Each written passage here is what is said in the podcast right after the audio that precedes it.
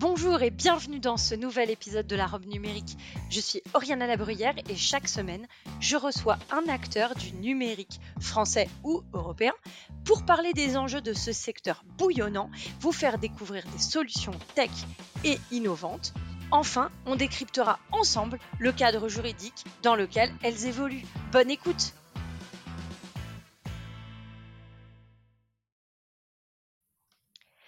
Bonjour et bienvenue dans cet épisode de la robe numérique qui va aujourd'hui parler de GMAO, c'est-à-dire gestion de la maintenance assistée par ordinateur, presque assistée par mobile. Enfin, on va en parler. On va parler de ça avec un précurseur du secteur puisque l'entreprise de notre invité a investi ce secteur en 1986. Cette entreprise, c'est Civeco Group, un éditeur de logiciels français qui développe depuis près de 20 ans maintenant des solutions logicielles pour aider les entreprises à optimiser leur productivité, leurs investissements et permettre ainsi d'atteindre l'excellence. Rien que ça. Et Civeco, c'est un pionnier du secteur qui n'a pas hésité d'ailleurs à prendre un virage technologique majeur en développant la première solution mobile de GMAO il y a plus de 20 ans. Et aujourd'hui, Civeco, c'est plus de 90 000 utilisateurs quotidiens et une présence dans 60 mmh. pays à travers le monde. Alors, je suis ravie d'accueillir Carlo Fichera, qui est PDG de Civeco Group, aujourd'hui pour parler de ce projet plus en détail. Carlo, bonjour et merci d'être au micro de la robe numérique. Bonjour à tout le monde et merci de l'invitation. Alors, on va commencer par euh, euh, parler de Civeco Group avant de rentrer dans le métier précisément et, les services que vous abordez. Euh, est-ce que vous pouvez nous donner en, une minute l'historique de Civeco Group, euh, ce que vous faites et, votre histoire? Très bien. Euh, effectivement, nous avons créé Civeco Group qui s'appelait Civeco France à l'époque en 86 euh, immédiatement euh, spécialisé dans euh, ce secteur de la gestion de la maintenance assistée par ordinateur, qui était un, à ses débuts pour la gestion de la fonction maintenance dans les entreprises. nous avons commencé notre parcours en France avec un premier client qui était le centre spatial en Guyane, le centre spatial euh, européen et qui est d'ailleurs toujours notre client, euh, ce qui implique une grande fidélité au bout de 37 ans. Euh, et euh, nous avons donc euh, commencé à développer nos premières solutions sur PC dédiées à tout ce secteur, d'abord français et ensuite international, euh, pratiquement immédiatement en parallèle avec puisque notre clientèle était surtout une clientèle de multinationales on a dû dès le départ euh, les accompagner à l'international. D'où cette expansion aussi avec filiales et réseaux de distribution à travers le monde. Vous avez parlé d'une soixantaine de pays aujourd'hui, effectivement. Nous sommes présents directement ou indirectement dans tous ces pays aussi avec toute la logistique de langue que cela implique. Ah oui, ça c'est quand même un, enjeu dans le, dans le fait de, de se développer à l'international, c'est quand même la, gérer les différentes langues et notamment pour les outils.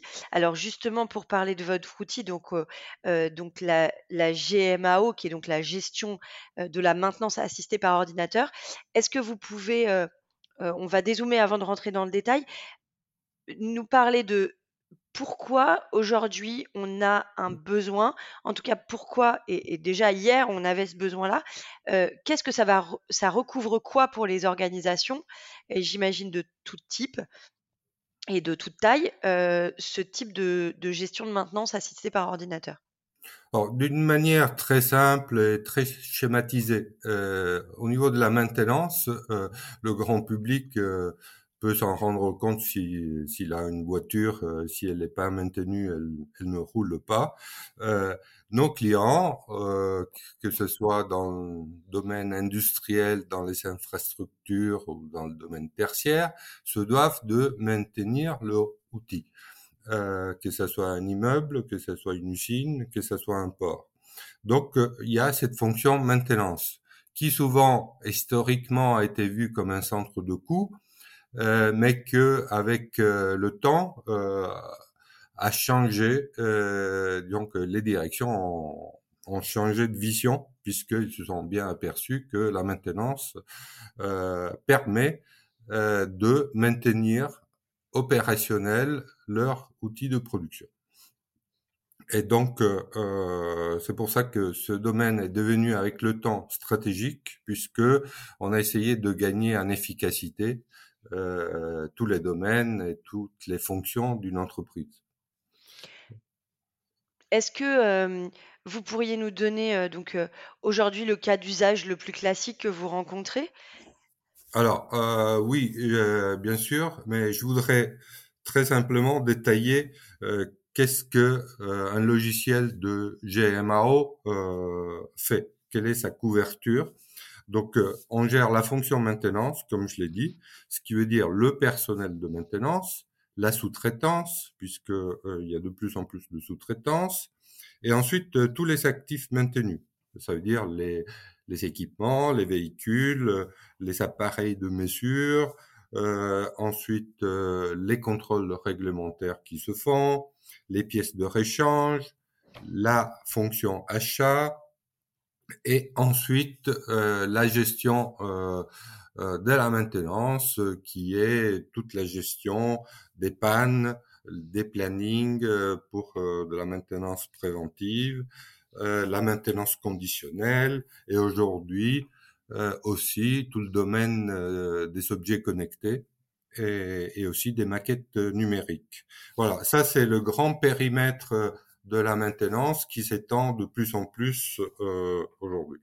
Alors, les cas d'usage, nous sommes pratiquement dans tous les secteurs économiques, ce qui veut dire qu'on est à l'intérieur des usines euh, de production, on est dans euh, les infrastructures, ports, aéroports, chemins de fer, euh, ainsi de suite sur les productions d'énergie, centrales électriques euh, de toutes sortes, photovoltaïques, et éoliens, et aussi dans tous les domaines tertiaires qui sont les grands immeubles euh, de bureaux euh, ou structurels, type euh, les immeubles du, du, Parlement européen ou de la BNF à Paris, euh, et aussi dans d'autres secteurs qui sont les hôpitaux, par exemple. Voilà, ça couvre euh, pratiquement euh, tous les secteurs d'activité où on doit faire de la maintenance. Ok. Donc ça, ça, veut dire que, mais enfin, si c'est tous les secteurs, est-ce qu'il y a aujourd'hui des, des, zones que vous couvriez, enfin que vous couvrez pas? Est-ce qu'il y a des secteurs qui seraient vraiment euh, par nature exclus ou est-ce que euh, aujourd'hui vous n'avez mmh. pas de cas d'usage euh, qui vous résistent? Non, il n'y a pas de secteurs qui sont exclus. la maintenance est une activité assez homogène, bien que après chaque secteur a sa propre particularité. Euh, et ensuite aussi au niveau taille de nos clients, euh, je vous disais qu'on est surtout orienté multinational, mais à l'intérieur d'une multinationale, il y a des grands sites et aussi de petits sites. Mmh. Et donc, euh, euh, on, on, a aussi beaucoup de clients qui ont juste un site euh, et de taille euh, petite ou moyenne. D'accord. OK. le logiciel que nous avons conçu, Coswin, depuis le temps et qui évolue tout le temps, lui, il s'adresse euh, pratiquement euh, à tous les secteurs et à toutes les tailles aussi d'entreprise. D'accord. Donc euh, c'est vraiment un, un, un, logiciel qui, qui s'adapte finalement à la structure dans laquelle vous allez le déployer. Absolument. Et à l'équipe euh, à qui vous l'adressez finalement? Absolument. Il est euh, très paramétrable et très flexible euh, d'une manière rapide parce que on l'a conçu dès le départ pour que ce soit efficace aussi dans son déploiement. Euh, et, et, donc, vous avez parlé aussi de mobilité. Euh, la mobilité, effectivement, c'est euh, c'est un concept que on a introduit déjà il y a une vingtaine d'années, qui vient en complément de toute la structure logicielle classique euh, que qu'on a. Donc, on a les serveurs, les PC et aussi la mobilité. Donc, donc là, pour résumer, finalement, n'échappe aucun secteur et aucune taille d'entreprise n'échappe à la maintenance, à ce besoin de gérer la maintenance quand ils ont des actifs, finalement, quels qu'ils soient, que ce soit des actifs immobiliers ou autres. justement, sur ce choix, on l'a on l'a dit en introduction, ce choix d'aller sur une solution mobile que vous avez fait donc au début des années 2000 pourquoi ce choix? Comment vous en êtes arrivé à faire ce choix? Et est-ce qu'aujourd'hui, finalement, c'est ce que vous observez le plus? On a, des gens qui sont de plus en plus itinérants. On le voit aussi avec le télétravail, on a des gens qui sont à distance. Est-ce que ce choix du mobile, ça a été un peu, enfin, par quoi il a été, motivé? Ben, la, mobilité, hein, je tiens à le préciser, on n'a pas une GMAO uniquement sur mobile. Euh, la mobilité, elle vient en complément euh, de l'application principale. Euh, elle vient, se, elle se connecte à, à, l'application Coswin principale. Et la mobilité, elle est due à au métier. les techniciens, ils sont par définition mobiles sur le terrain et que ça soit dans une usine, euh, puisque quand ils se déplacent pour aller réparer quelque chose, ben, ils prennent pas un PC, ils prennent un mobile, euh, où ils peuvent recevoir toutes les instructions que, dont ils ont besoin pour effectuer leur travail de réparation, et aussi faire euh, leur compte euh, rendu directement euh, sur place. elle est cette mobilité est encore plus vraie quand euh, le réseau euh, du client est, plus étendu au niveau géographique. Euh, je pense par exemple à un réseau d'autoroutes ou bien un réseau de chemin de fer, où les techniciens, eux, ils se déplacent avec des voitures, souvent. Et donc là aussi, la mobilité joue un rôle très important. Et alors justement sur cet aspect de, enfin là vous vous expliquez, ils ont besoin de se déplacer, ils peuvent faire le compte rendu directement, donc il y a une véritable autonomie de la personne qui va réaliser la maintenance.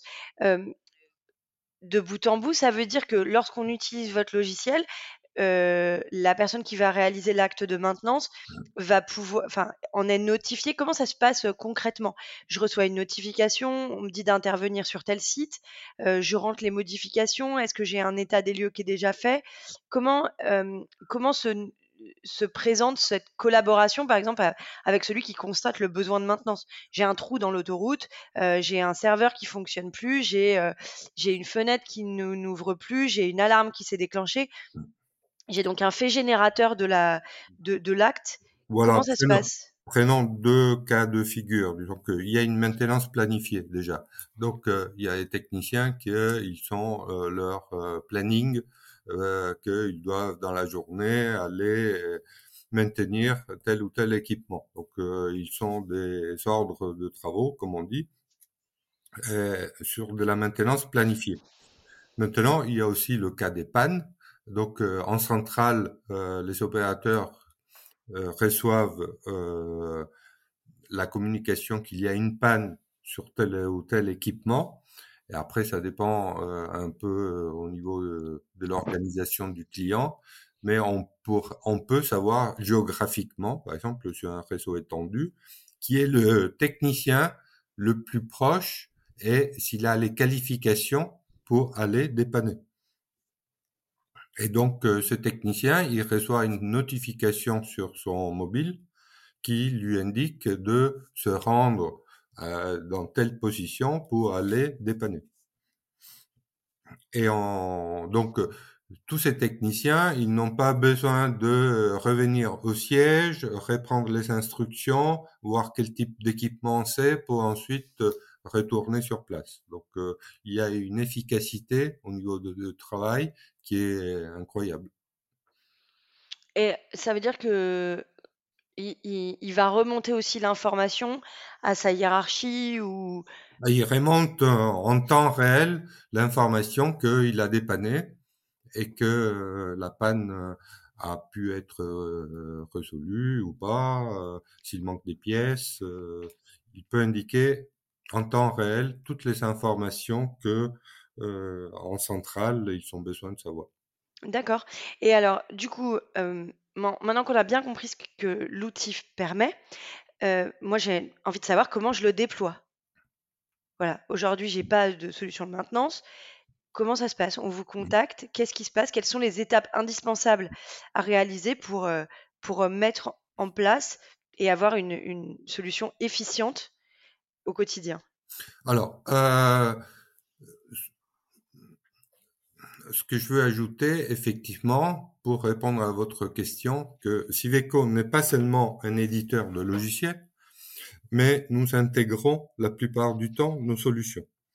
Euh, ce qui veut dire que euh, à l'intérieur euh, de Civeco, nous avons non seulement des équipes de R&D qui informaticiens qui font la programmation, nous avons aussi nos équipes de support hotline qui euh, répondent à toutes les questions du client installé. Mais nous avons aussi toute une équipe spécialisée de consultants qui, eux, la plupart du temps, ce ne sont pas des informaticiens, mais c'est des gens du métier de la maintenance, euh, qui, euh, non seulement ils connaissent le métier du client, et ils connaissent parfaitement notre solution. ce qui permet de avoir euh, déjà une garantie de une solution qui va être installée d'une manière euh, efficiente et efficace. Euh, et que la plupart du temps, on n'a pas besoin de faire appel à un intégrateur qui connaît plus ou moins bien l'application qu'on installe. Donc, la plupart du temps, c'est du clé à main que Civeco réalise.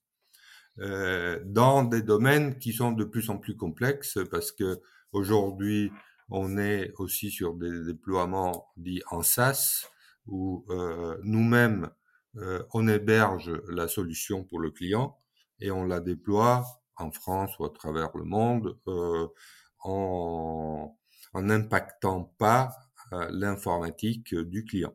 Donc quelqu'un qui n'a pas un grand service informatique ou même nos grands clients, aujourd'hui, la plupart du temps, nous demandent d'héberger, nous, la solution.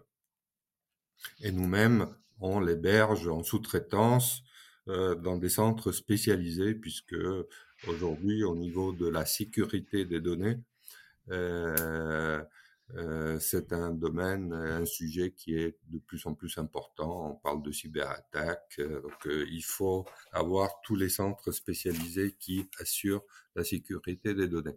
Donc maintenant, pour répondre à votre question, oui, ils nous contactent.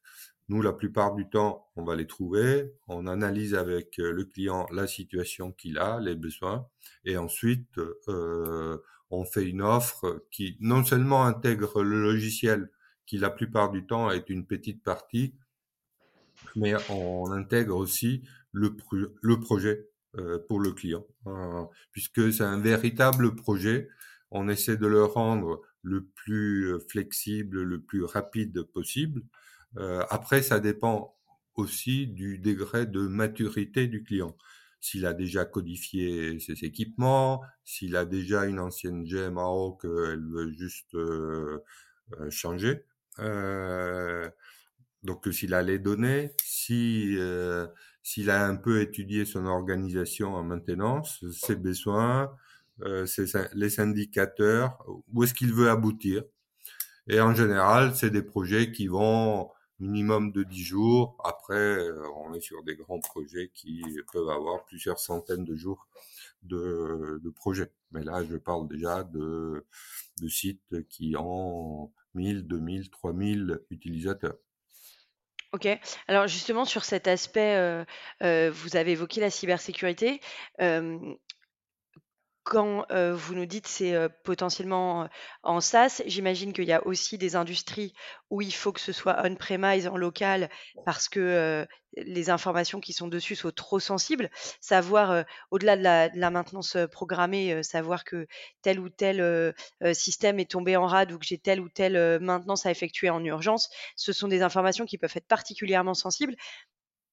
Aujourd'hui, euh, vous proposez les deux possibilités d'être soit en, en SaaS, soit en on-premise?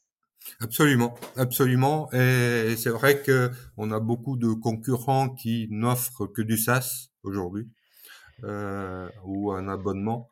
Euh, aujourd'hui, Civeco a toute la panoplie d'offres qui va du on-premise, on passe par l'abonnement aussi et aussi sur du SaaS complet. Euh, et là, on va rester flexible euh, dans le temps, euh, puisque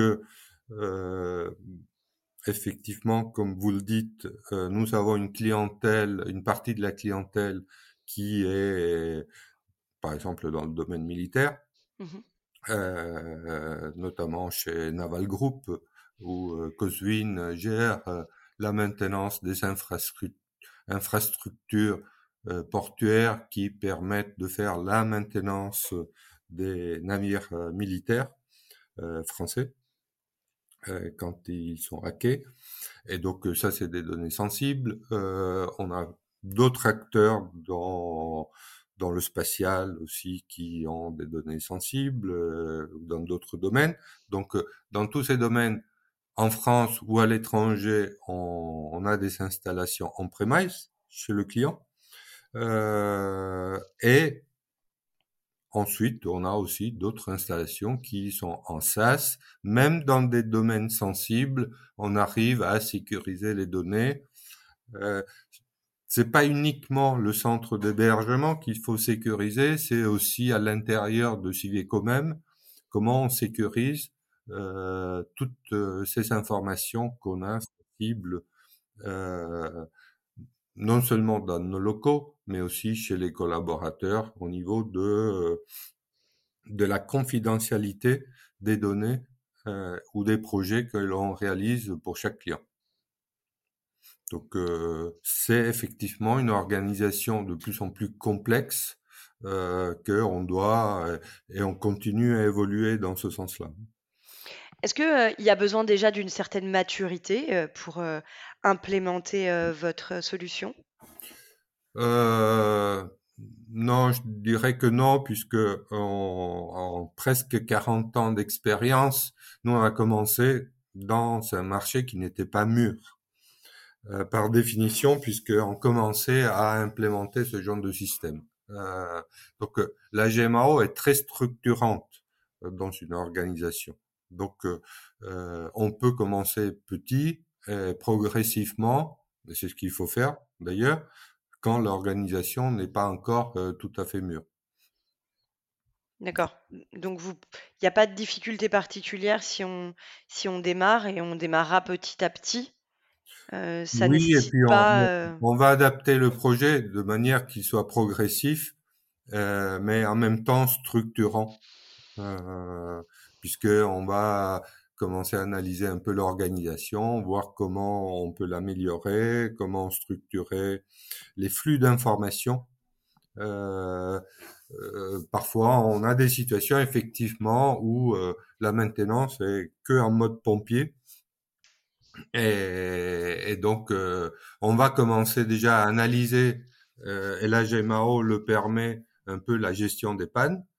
Et après, on commence à analyser, ah, il y a cette panne euh, qui est récurrente, euh, et ça, c'est, on sait le faire que quand c'est informatisé et qu'on sait analyser rapidement les données.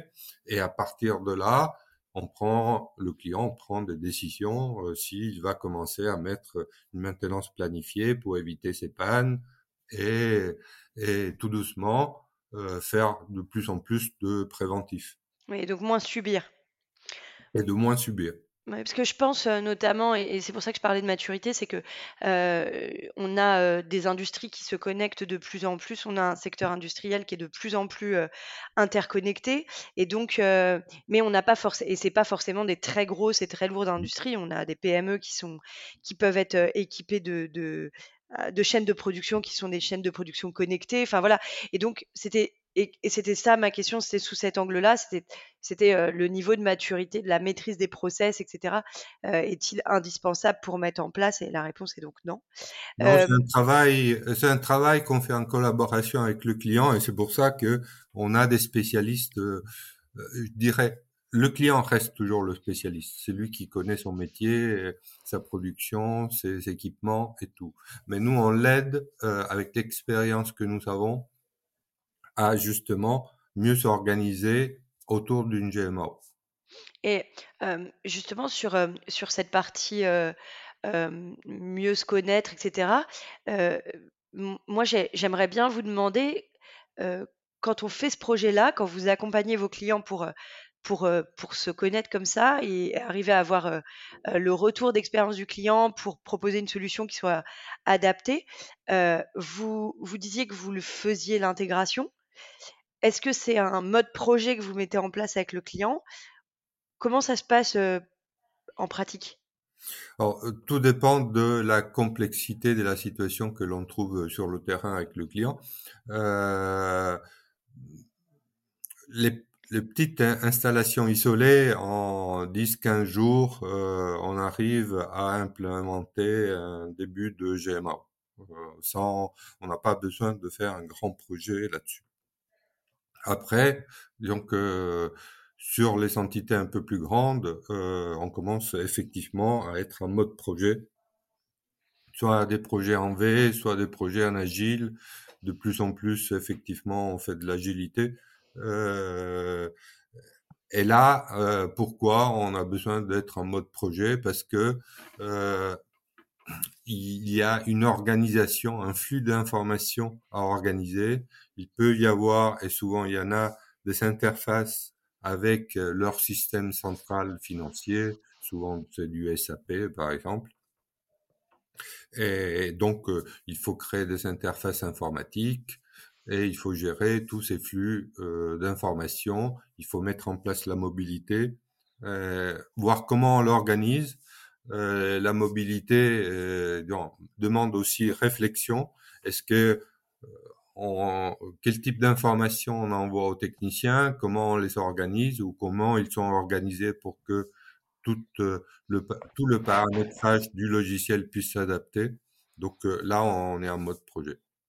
Et alors, j'ai une question sur la lisibilité de, du service rendu. Est-ce que c'est vraiment une question ouverte parce qu'on le voit dans, différents outils maintenant.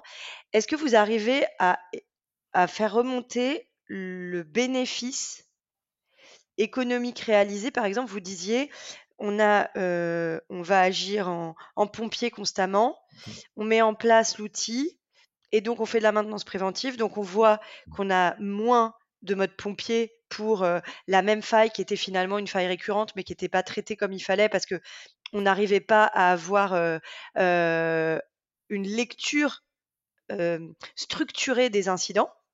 Et donc, avant l'outil et après l'outil, voilà combien j'ai économisé, ou voilà combien j'ai sauvé, ou voilà combien j'ai produit. Enfin, vous voyez ce que je veux dire? Arriver à avoir une lecture en termes financiers de, de l'impact d'une bonne maintenance. Tout à fait. Euh, on raisonne la plupart du temps euh, dans les entreprises avec des indicateurs. Euh. Donc, et on a des indicateurs. après, ça dépend toujours des objectifs du client. Mais la plupart du temps, on parle d'indicateurs techniques et d'indicateurs financiers. les indicateurs techniques sont nombre de pannes, nombre de fois que euh, un équipement a été à l'arrêt dû à une panne euh, non prévue. après, en fonction de de l'activité du client, il y a certains secteurs qu'une heure de panne d'un équipement en production coûte des centaines de milliers d'euros. Euh, sur une chaîne de production, on peut avoir euh, une panne qui peut-être il y a un élément qui coûte 50 euh, euros, mais que la perte de production globale est mmh. énorme. donc c'est pas uniquement le coût de la maintenance elle-même. Non, c'est ce qu'on a sauvé de, de manque à gagner en fait. C'est arriver à quantifier ça. Oui, c'est donc et là et ensuite c'est un peu c'est au niveau production que on peut voir euh, effectivement que en réduisant le nombre de pannes, après il y a toujours des, des équilibres à maintenir parce que faire trop de maintenance aussi ça coûte très cher. Donc euh, euh là aussi, euh, avec le client, mais le client la plupart du temps il connaît très bien, euh, on met de la priorité sur les équipements qui eux ils sont stratégiques, les autres qu'on peut laisser tomber en panne, qu'il vaut mieux ne pas maintenir et qu'on on attend la panne euh, parce que on, on, estime que euh, ça coûte le moins cher.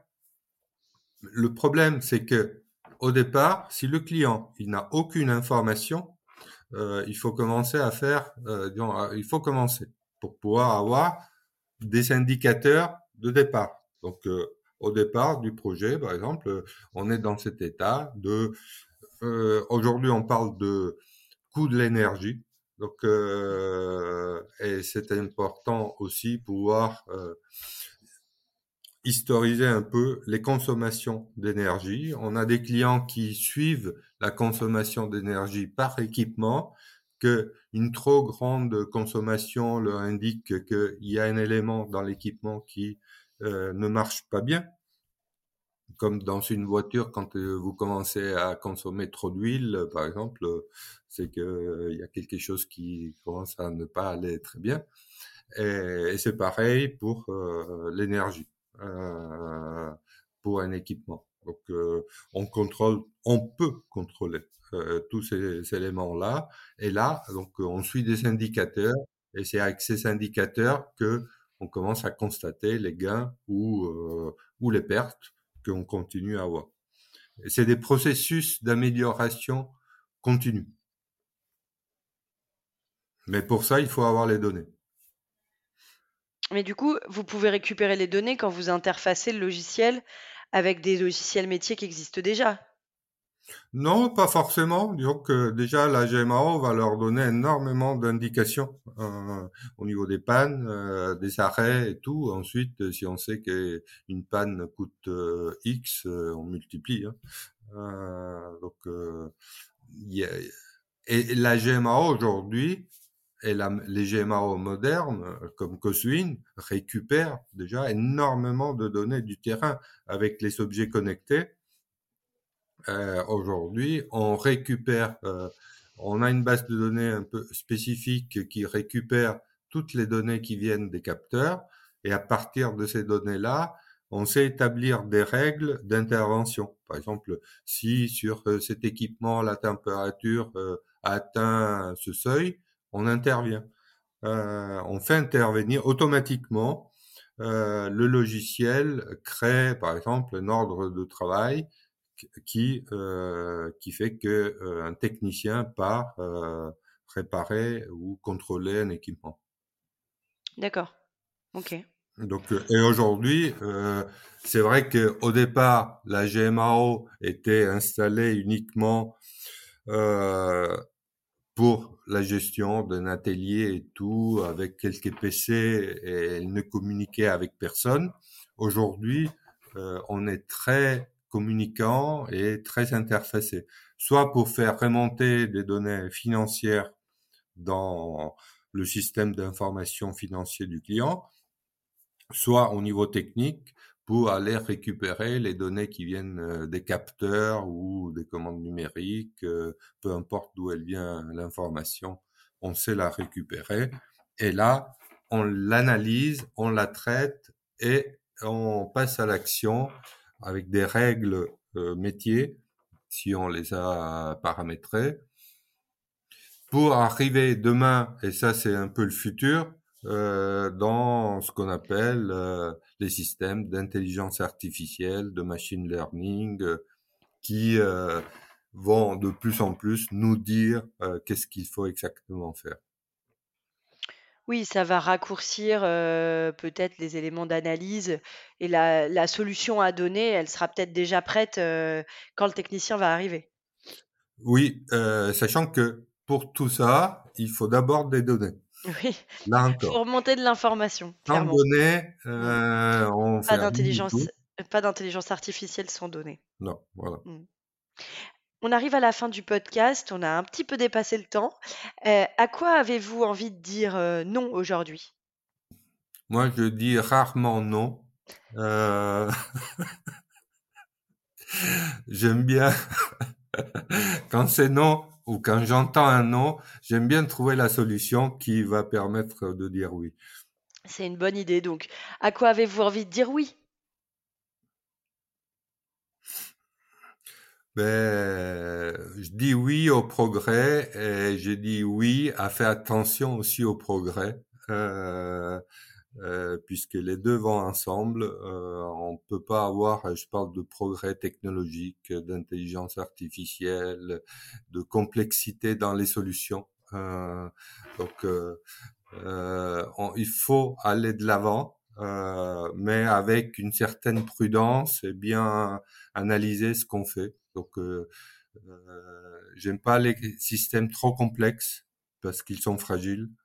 Euh, et on le voit dans le monde actuel. Euh, nous, on est très exposés d'un point de vue géopolitique, et nos clients aussi, la plupart du temps. Euh, donc, on a parlé de beaucoup de choses, de centralisation de données. ça a des limites parce que il y a des frontières informatiques qui sont en train de se créer. Il y a la fragilité au niveau de la sécurité. Donc, tout ça, il faut bien raisonner chaque fois avant de faire, euh, de se lancer. Il faut le faire. Il faut jamais être à l'arrêt, mais il faut le faire avec prudence. Très bien. Merci beaucoup euh, pour ce mot de la fin.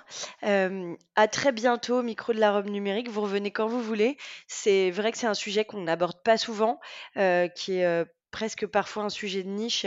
Donc vraiment, c'était très intéressant et merci beaucoup d'avoir pris le temps de nous présenter votre solution et, les enjeux de, de ce que recouvre la maintenance. Merci beaucoup. Merci, bonne journée. Au revoir.